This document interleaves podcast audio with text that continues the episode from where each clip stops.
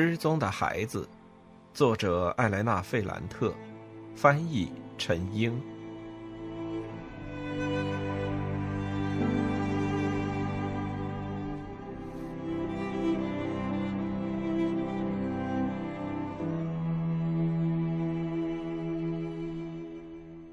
八十，正好是那几天，尼诺出现了，让事情更加复杂。尽管我问他要了好几次钥匙，他一直都没交还给我。他在没打电话、没敲门的情况下，就进了我的家里。我让他走，我说这房子是我的，他现在连房租都不付，也不给伊玛一分钱。他发誓说，因为我们分手的事，他痛苦的已经不知所以，所以他忘了房租的事儿。我感觉他是诚恳的。他看起来瘦了很多，眼神很空洞。他庄严的发誓，他下个月会付房租的。他用痛苦的声音说起了他对伊玛的感情，听起来很可笑。然后他又装出一副友好的语气，开始审问我跟安东尼奥见面的事，问当时的情景，先是很笼统的问。后来集中在了性上。他从安东尼奥又谈到了他的那些朋友，他想让我承认，我委身于这个男人或那个男人。他觉得“委身”这词很准确，并不是因为被那些男人吸引，仅仅是为了报复他。他开始抚摸我的肩膀、膝盖和脸颊时，我变得警觉。很快，我在他的眼睛里看到，也在他的话里听到，让他发狂的不是失去了我的爱，而是我曾经和其他男人在一起。迟早，我还会有更多的男人，我会更喜欢他们，而不是他。那天早上，他再次出现，只是为了再爬上我的床。他想证明。我最近的那些情人都不行，他想给我展示，我唯一的欲望就是再次被他进入。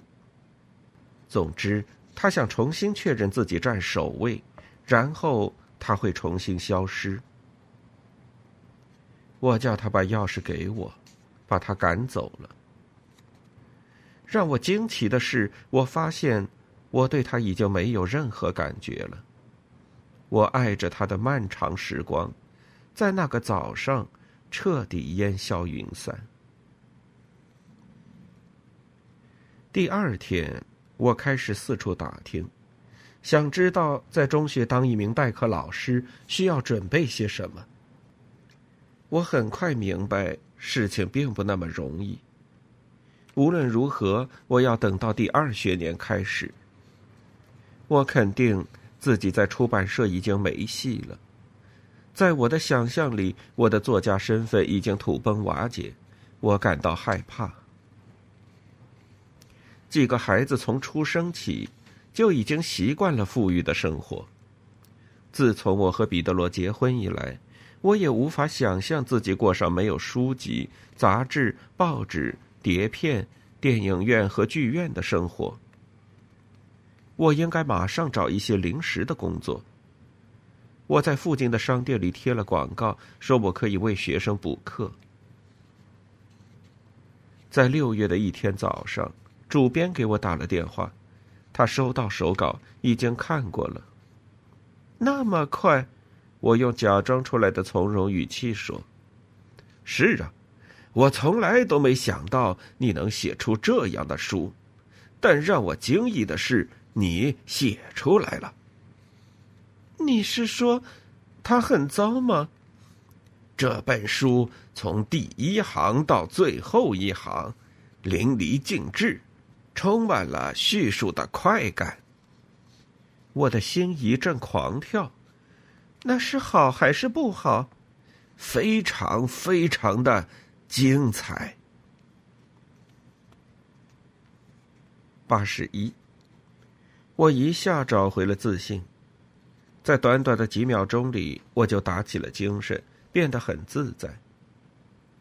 我开始用一种很幼稚的热情谈论我的作品，我笑得过于频繁。为了获得更明确的认可，我仔细的询问主编对我的小说各方面的看法。我很快就明白，他觉得这部小说是自传性的。我在那不勒斯最贫穷、最暴力的城区的生活体验，通过小说的形式得到了表现。他说，他之前担心我回到那不勒斯生活会影响创作，会对我产生负面的影响，但他不得不承认，这次回归给我带来了好处。我没有告诉他，这本小说是我多年前在佛罗伦萨写的。他强调说，这是一本很强悍的小说，可以说很男性化。但同时又令人意外的精致。总之，你向前跨了一大步。他谈到了出版的问题，他想把出版日期推迟到一九八三年的春天，这样他可以亲自进行编辑，做充分的推广。最后，他用带有一丝讽刺的语气说：“我跟你原先的婆婆谈了这书。”她说她看过之前的版本，但她不喜欢。很明显，要么是她的品味已经跟不上潮流，要么就是你们的个人恩怨使他难以做出中肯的评价。我马上承认，过去我让阿黛尔看过一份初稿。他说：“看来那不勒斯的氛围激发了你的灵感和天分。”我挂上电话，感觉心里的一块石头放下了。我的态度变了，开始特别疼爱几个女儿。出版社给了我第二笔预付款，我的经济状况一下就好转了。忽然间，我看这座城市，尤其是看我们社区的眼光变了。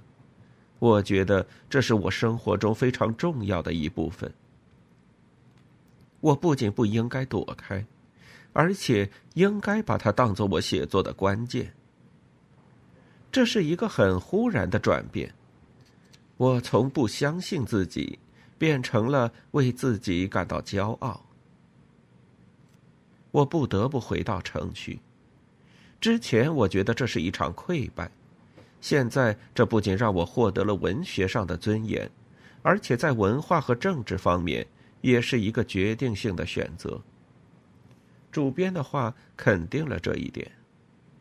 他说：“对于我来说，回到出发点就是向前进了一步。”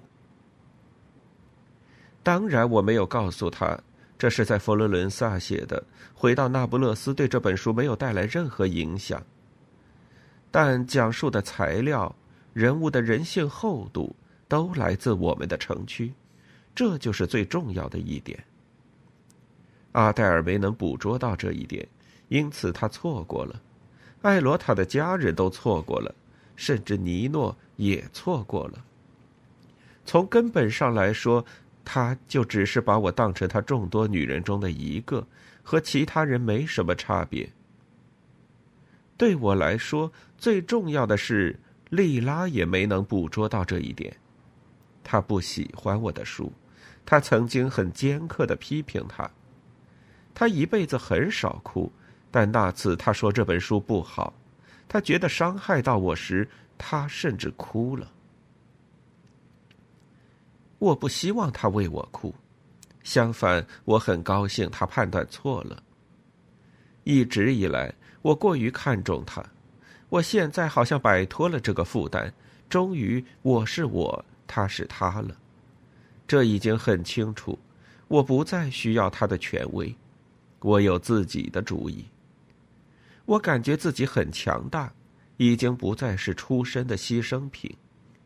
我可以掌控自己的处境，我可以描述它，为我自己，为莉拉，为所有人实现救赎。之前把我向下拉的东西，现在是让我向上走的根基。一九八二年七月的一个早上，我给丽拉打了电话，我对她说：“好吧，我要回城区住，就租你楼上的那套房子。”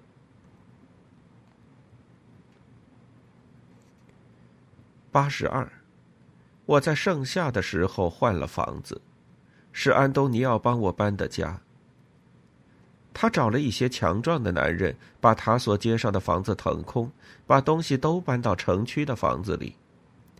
新房子光线很暗，即使把房间重新刷过，也没能让它明亮起来。我现在的想法和刚回那不勒斯时完全相反。这样的生活环境没有让我不悦。对于我来说，从旧楼窗户里透进来的暗淡的光。让我想起了童年的生活，我感觉很温馨。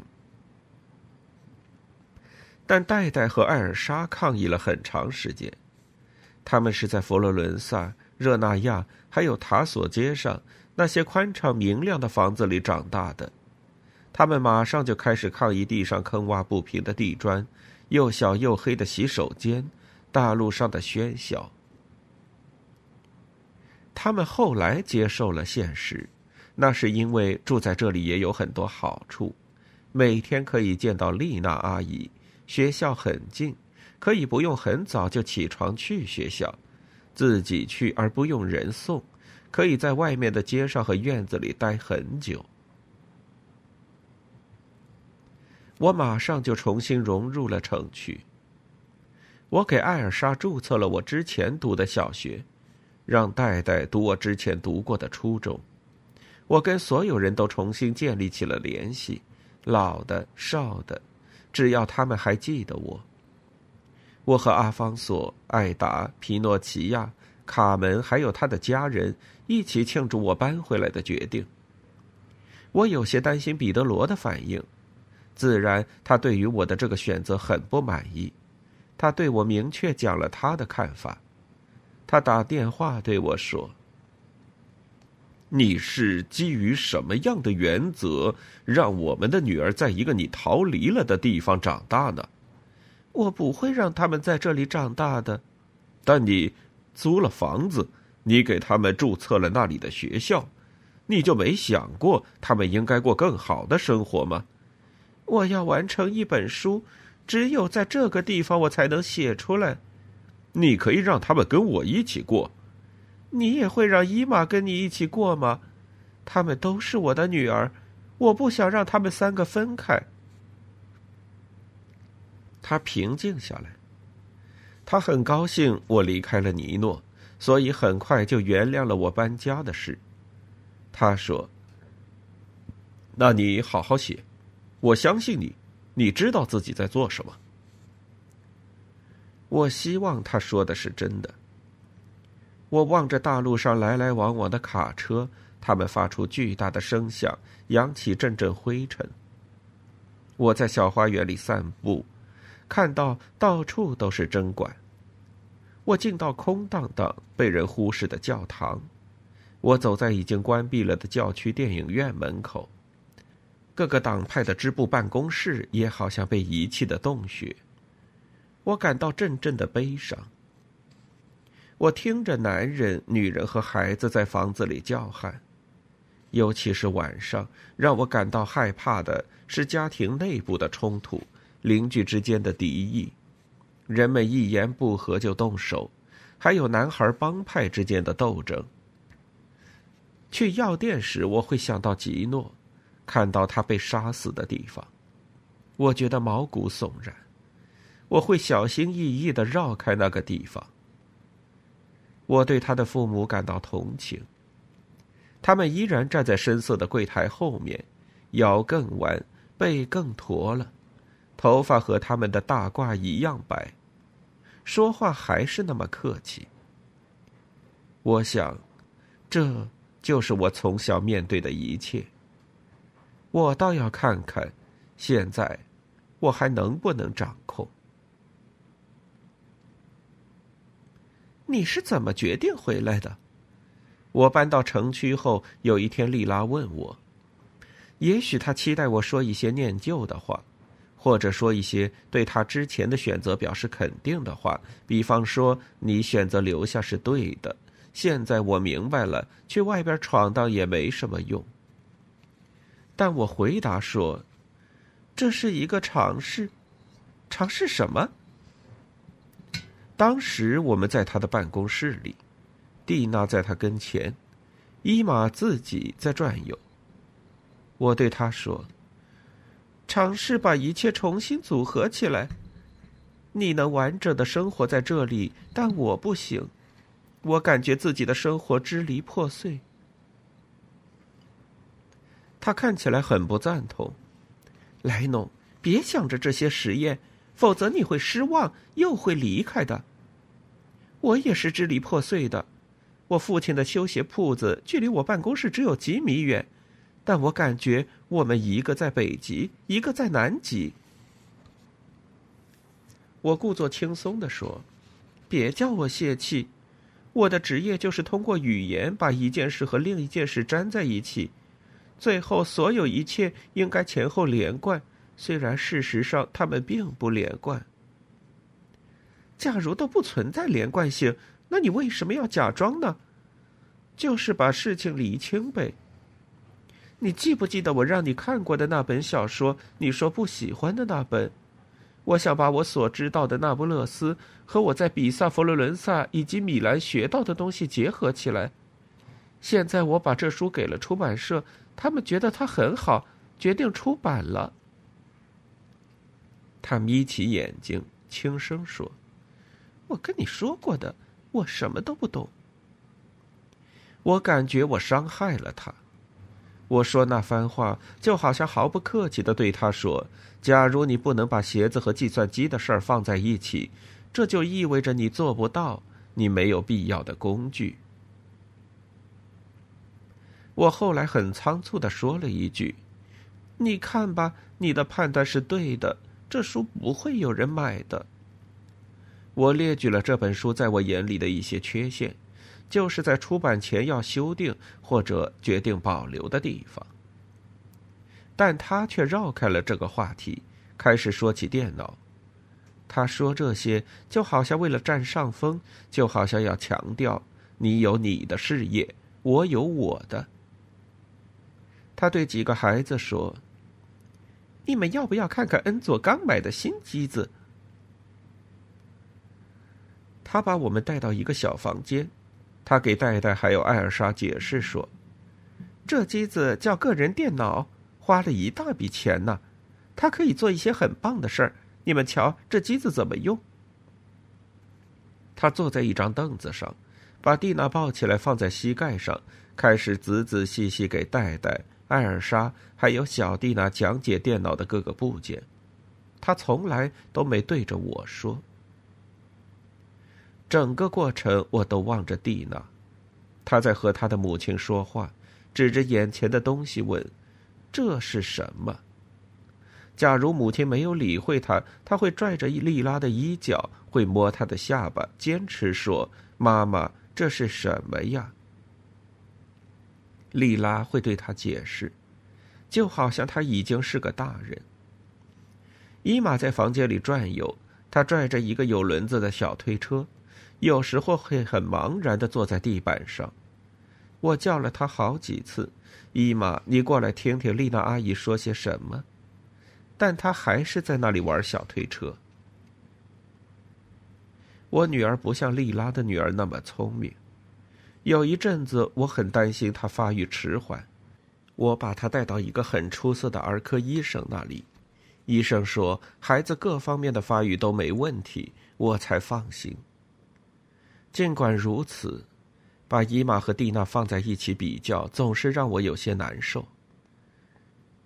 蒂娜多么活跃，看看她的表现，听她说话，都让人高兴。他们母女俩在一起，真是让我感动。莉拉在谈论电脑时，我们开始用“电脑”这个词了。我用欣赏的目光注视着他们俩。在那种时刻，我觉得很幸福，为自己感到满意。我很清楚的感觉到，我爱我朋友本来的样子，爱他的优点和缺点，爱他所有的一切，包括他生的这个小家伙。蒂娜充满好奇，她学东西很快，她的语言很丰富，手也很灵巧。我想他一点都不像恩佐，他跟莉拉一模一样。看看他瞪眼睛或是眯眼睛的样子，还有他耳垂很小的耳朵，简直太像莉拉了。我不敢承认，蒂娜对我的吸引力要比我的女儿大。当莉拉展示完电脑，这个新玩意儿也让我产生了兴趣。尽管我知道伊玛可能会难过，但我还是赞美了蒂娜：“你真聪明，真漂亮，你说话说的真好，懂的东西真多呀。”我也说了莉拉很多好话，尤其是为了抵消我要出版那本书带来的不安。我最后为几个姑娘。我的三个女儿还有蒂娜勾勒了一个美好的未来。我说他们会学习，会在全世界旅行，谁知道会成为什么样的人物呢？莉拉在蒂娜脸上亲来亲去，有些不悦地说：“是的，他很聪明。詹纳罗以前也很聪明，很会说话，也看书，在学校里学习也很好。可你瞧瞧。”他现在成了什么样子？八十三。有一天晚上，丽娜提到詹纳罗的种种不好，戴戴鼓起勇气捍卫了詹纳罗，他的脸变得通红。他说：“詹纳罗非常聪明。”丽拉饶有兴趣的打量着他，微笑着对他说：“你真是好心，我是他的妈妈，你的话让我很高兴。”从那时起，戴戴感觉自己得到了许可。他在各种场合都向着詹德罗，包括莉拉很生他气的时候。詹德罗已经是一个十八岁的大小伙了，他的脸蛋很英俊，像他父亲年轻时的样子。他的身体要粗壮些，但他的脾气很古怪。戴戴那时十二岁，詹德罗眼里根本就没有他。他脑子里想的全是别的，但戴戴一直都觉得詹德罗是世上最了不起的人。他一有机会就会赞美他。有时候丽拉心情不好，不做任何回应，但其他时候他会笑着感叹说：“你说什么呢？他就是个混混。你们三姐妹才是好孩子，会比你们的母亲更有出息。”虽然戴戴听到这话很高兴，他很高兴能比我强，但他会通过贬低自己来抬高詹纳罗。戴戴喜欢詹纳罗，他经常会站在窗口看着他从修理厂回来。詹纳罗一出现，他就会喊：“李诺，你好。”通常他都会回应。假如他没有回应，他会跑到楼梯间，看着他走上台阶，跟他搭讪，说些类似这样的话：“你累吗？你的手怎么了？你穿着工装不热吗？”即使詹德罗不怎么说话，戴戴也会很振奋。有时候，詹德罗会多说几句。他为了跟他多接触一会儿，会拉上伊玛说：“我带他去丽娜阿姨家，让他和蒂娜玩一会儿。”我还没来得及同意，他已经跟着詹纳罗走出家门了。即使在小时候，我从来都没和莉拉这么亲近过。我家地板挨着他家的天花板，下两段楼梯我就会来到他家里，上两段楼梯他就到了我家里。早晚我都能听到他们的声音，模糊不清的对话，蒂娜清脆的嗓音。莉拉回答的声音，就像她也在模仿孩子的叫喊。还有恩佐深沉的嗓音，他一直都不爱说话，但他和女儿会说很多，还会唱歌给他听。我推测莉拉也能听见我的动静。当他去上班，我的两个女儿去了学校，家里只有伊玛和蒂娜时，现在蒂娜经常到我这儿，有时候也会睡在我的家里。那时我就会感觉到楼下空荡荡的，我期待着听到莉拉和恩佐回家的声音。事情很快往好的方向发展，戴戴和艾尔莎会照顾伊玛，他们经常把妹妹带到院子里或者莉拉家里玩。假如我要出差，莉拉会照顾他们仨。这些年，我从来没有像现在这样有自己的时间。我读书，修订我的书稿。没有尼诺，我很自在，也不用生活在担心失去他的焦虑中。我跟彼得罗的关系也好了很多，他经常来那不勒斯看两个女儿，他彻底习惯了城区这套灰暗破旧的房子，特别是艾尔莎的那不勒斯口音。他经常会住上几天，在这里时，他对恩佐很客气。跟莉拉也会聊很多，尽管彼得罗过去对莉拉的评价很糟，但我觉得很明显，他很乐意跟莉拉聊天。至于莉拉，彼得罗一走，他就会满怀热情的对我谈到他。通常他不会对任何人有这样的表示。他很严肃的说：“他到底读过多少书呀？五万本、十万本吗？”我觉得我的前夫成了他童年时想象的那种学者，不是职业作家，而是因为有文化才写作。你很厉害，有一天晚上他对我说，但他说话的方式让我真的很喜欢，他说话也像写作，而不是像念书。我有像念书吗？我用开玩笑的语气问，有点。现在也这样，是呀。假如我没有学会那么说话，在外面不会有人理我的。他和你一样，但要自然些。詹德罗小时候，尽管那时候我还不认识彼得罗，我就很想着要把詹德罗培养成彼得罗这样的人。他经常对我谈他的儿子，他说他本该给予他更多的照顾。但他没有时间，也没有条件和能力。他谴责了自己，他说：“刚开始他教给儿子一些东西，但很快就失去了信心，彻底放弃了他。”有一天晚上，毫无过度的，他就从自己的儿子讲到了女儿。他担心蒂娜长大了也会荒废。我非常诚恳的赞美了蒂娜，她很严肃的说：“现在你在这儿，你该帮我，让她像你的女儿一样。”恩佐也希望，他让我跟你说说。好啊，你帮我，我也帮你。你记得奥利维耶罗老师吧？光上学是不够的，他教的对我来说就不够。那是另一个年代了，我不知道。我给詹德罗提供了条件，但没成功，那是城区的缘故。他很严肃的看着我说：“我不觉得，但现在你决定留在这儿跟我们一起生活了，我们就改变一下这个城区吧。”八十四，在短短的几个月里，我们的关系变得非常密切。我们养成了一起出去买东西的习惯。每个星期天，我们已经不局限于在大路边上的小商贩中间闲逛。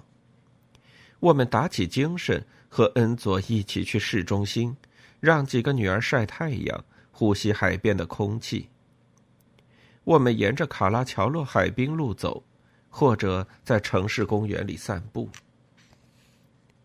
恩佐会让蒂娜骑在他的肩膀上。他很宠爱这个女儿，甚至都有些溺爱，但他从来不会忽视我的几个女儿。他会给他们买气球、点心，会跟他们一起玩。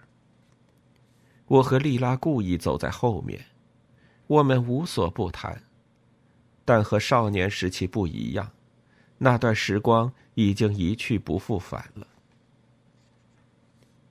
他会问我一些他在电视上看到的事，我会畅所欲言。我记得我跟他谈论过后现代艺术，还有出版的一些问题和女权主义的新动向，以及其他所有我能想到的东西。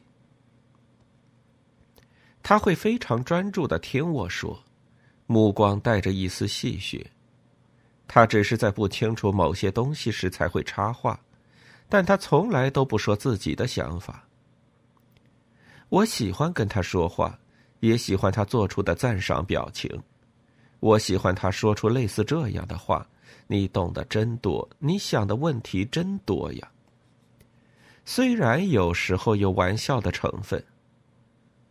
假如我问他对一个问题的看法，他会马上避开，嘟囔着说：“别问我，别让我说些蠢话，还是你来说。”他经常会提到一些名人，想知道我是不是很了解他们。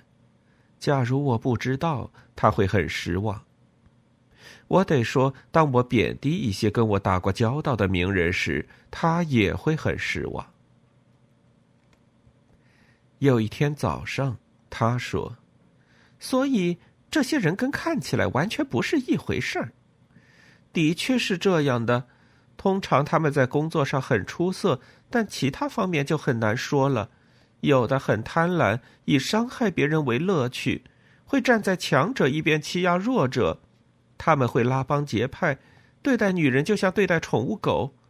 一有机会，他们就会对你说些猥亵的话，会动手动脚的，就像我们这儿的公交车上那样。你是不是有点夸大其词了？没有。要有思想，并不一定要成为圣人。无论如何，真正的知识分子非常少，大部分文化人一辈子都在慵懒的评论着别人的思想，他们大部分的精力都用于和对手勾心斗角的了。那你为什么要跟他们在一起呢？我回答说：“我没有跟他们在一起，我在我们的城区里。”我想让他觉得我是那个上层世界的一员，但我却跟别人不同。他也把我推向了那个位子。我讽刺我的同行，这让他觉得很有趣。我感觉他坚持想让我确认，我真的属于那些告诉人们事情的真相以及怎么想才对的人。我是知识分子中的一员。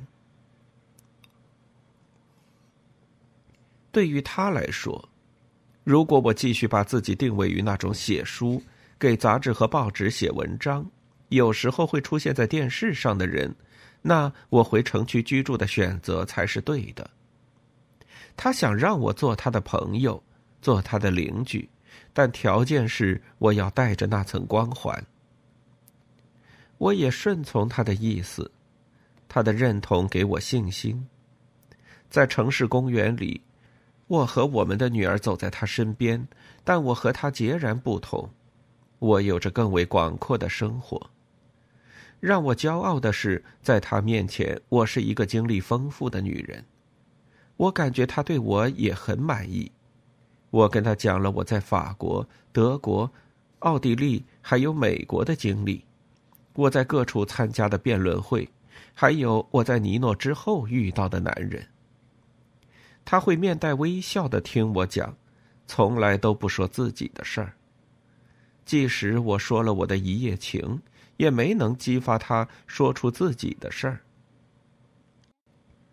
你和恩佐还好吧？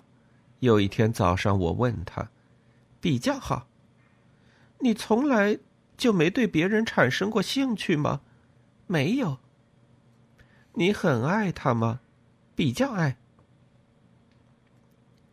没办法让他说出更多的话。通常我都是用一种毫不掩饰的方式谈论性。我说了很多，但他一直沉默不语。然而，我们一起散步的时候，无论我们谈论什么问题，他身上都散发着一种东西，都会激发我的思想，让我想亲近他，就像一直以来那样。会帮助我反思。他一直都在散发出一种能量，给我信心，坚定我的决心，自然而然会让我想到解决问题的方案。也许是因为这个原因，我一直在找他出去。那种力量并不仅仅只有我能感受到。有时候，他邀请我和几个孩子去他家里吃饭；更经常的是，我邀请他和恩佐吃饭，自然还有蒂娜。但没办法请詹纳罗，他通常都在外面，半夜才会回来。我马上意识到，恩佐对那孩子非常担心，但莉拉总说。他长大了，想干什么就干什么呗。我感觉他这么说只是为了减轻伴侣的焦虑。他用的语气和我们交谈时用的语气一样。莉拉会传递给他一种东西，就像一针强心剂。恩佐会点点头。发生在城区街道上的事也一样。跟他一起出去买东西，我经常都会感到吃惊。他俨然成了这个城区的权威人士，他经常被拦住，那些人会带着敬意把他拉到一边，在耳边跟他说些什么，他不动声色的听着。他们现在这么尊敬他，是因为他在事业上的成功吗？为什么他看起来像一个无所不能的人，或者说？为什么他身上散发的那种能量，让他在快四十的时候看起来像一个巫师，可以实施魔法，让人害怕？我不知道。让我震动的是，人们都更关注他，而不是我。我是一个有名的作家，出版社现在正在推广我的新书，报纸上经常会提到我。共和国报上刊登了一篇文章，上面有我的照片，非常大。这篇文章是关于我要出版的新书，里面有类似这样的话：大家对艾莱娜·格雷科的新小说拭目以待。这本小说以那不勒斯为背景，揭示了他不为人知的血色的一面。尽管如此，我们走在一起时，在我们的出生地。我只是一个装饰品，证明莉拉的功绩。有人从小就认识我们俩，他们会认为，在我们的城区路上能出现像我这样的人物，那也是因为莉拉，还有她的吸引力。